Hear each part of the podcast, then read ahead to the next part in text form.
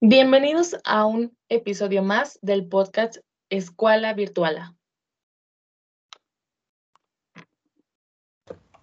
En esta ocasión abordaremos un debate sobre los recursos básicos a la hora de realizar elaboraciones de textos. Así es, hablamos de síntesis, paráfrasis y resumen, que habitualmente llegan a ser confundidos especialmente en la comunidad escolar. Incluiremos opiniones, características, conceptos, etc. Comenzamos. Para iniciar, ¿conocemos realmente las definiciones de estos recursos?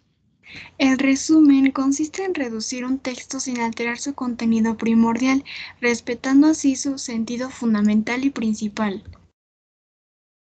Entre sus características encontramos que suprime ejemplos, detalles, repeticiones y toda la información innecesaria. Contiene las ideas principales del texto original. Se escribe con estilo propio, sin influencias del autor original. No emite juicios valorativos. ¿Y entonces qué es paráfrasis? Nos referimos a la paráfrasis como la explicación o comentario que se añade a un texto difícil de entender para aclararlo. Por sus características sabemos que es un párrafo hecho con tus propias palabras sin dañar el párrafo del autor.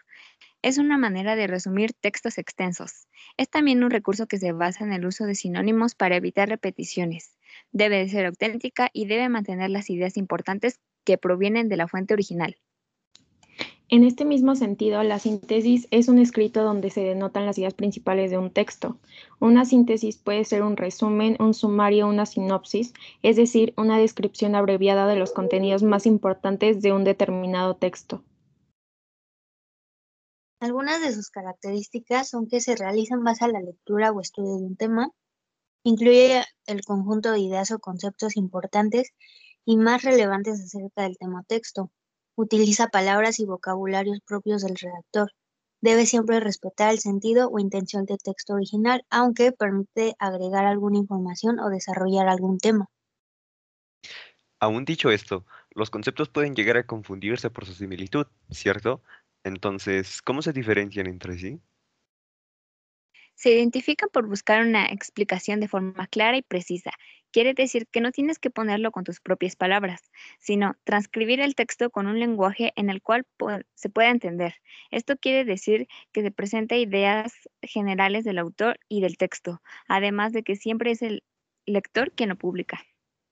A pesar de ello, también comparten una gran variedad de semejanzas, como frases que se reiteran en el texto, capturan los puntos generales importantes en libros, artículos e historias, suelen usarse como sinónimos, tienen como finalidad facilitar la comprensión del lector, pero sobre todo son técnicas de estudio.